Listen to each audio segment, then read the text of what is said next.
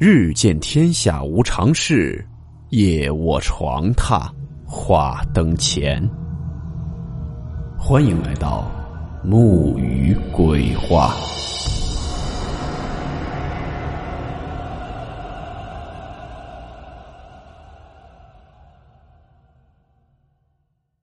大家好，我是木鱼。今天这个故事是在某平台看到的一起美国的都市传说。故事名称：农场的不速之客。温馨提示：本故事含有未经证实的内容和边缘化知识，部分内容超出普遍认知。如感到太过冲击自己的主观认知，请大家当做故事，理性收听。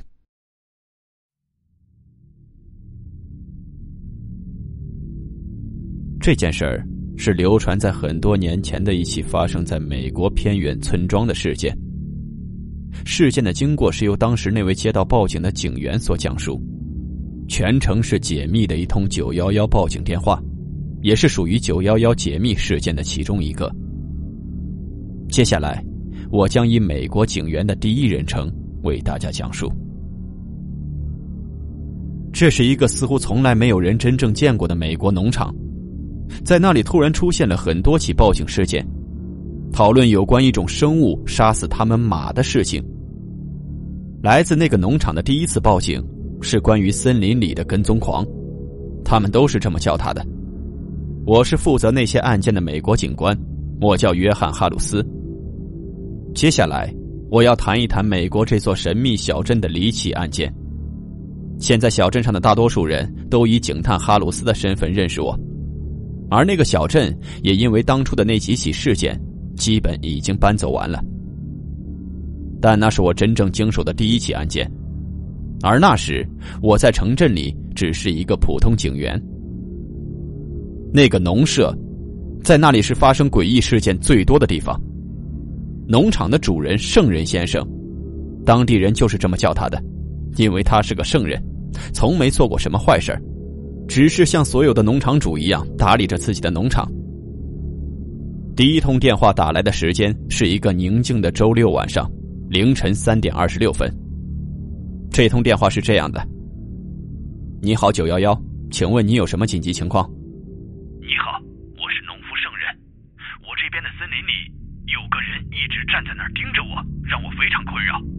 他一动不动，就是静静的站在那儿，他就在我的地盘上。”你能不能派个人过来让这个混蛋离开？你有没有试过礼貌的请他离开？如果你好好跟他说，他或许会主动离开。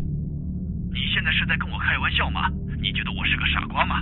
我当然试过了，我试过跟他喊说这里是私人地方，禁止进入，但是那个家伙还是站在那儿，什么都没干，手指头都没动一下，就好像聋了似的。所以你要怎么办？要么派个人过来，要么我就用我的左轮手枪打死这该死的混蛋。好的，先生，他们几分钟就到了。你看着他一会儿，以免他逃跑了，可以吗？当然可以，不然你觉得我这段时间都在干嘛？好的，那你等一会儿，要是他们超过二十分钟还没到的话，你再打过来，可以吗，先生？可以。报警人挂断了电话。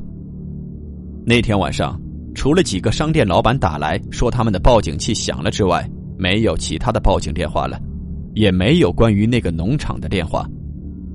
之后有一个肌肉发达的大个头试图再次从售卖枪支的店里盗窃，这地方的盗窃风气必须得治一治了。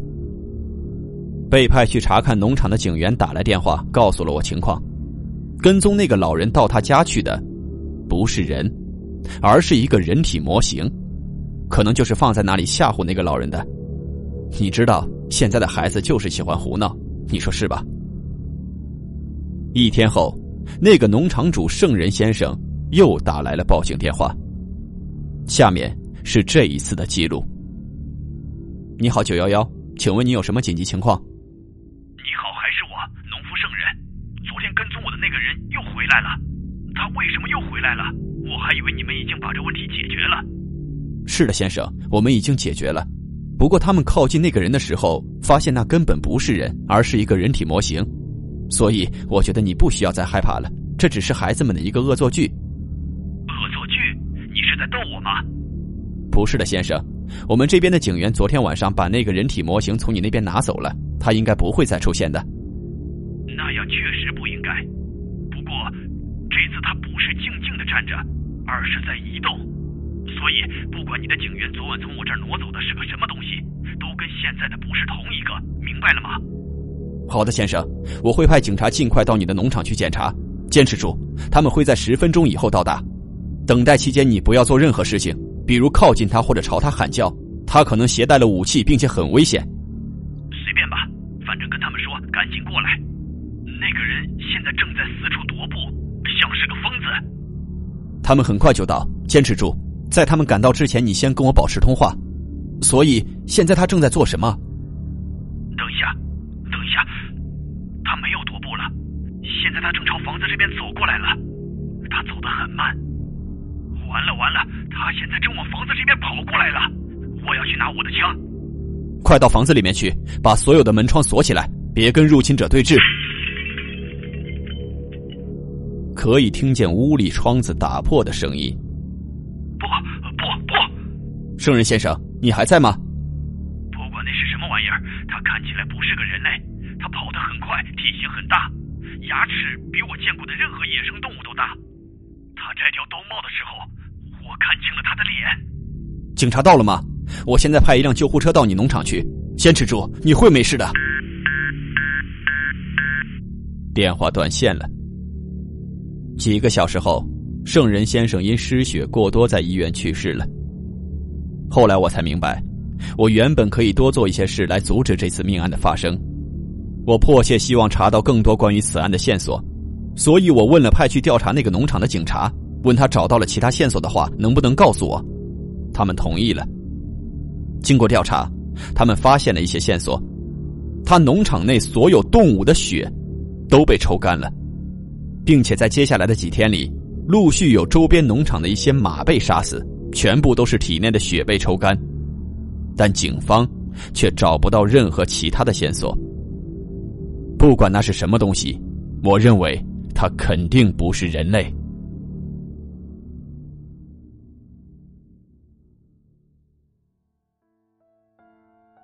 今天的故事到此结束，感谢您的收听。我们下期见。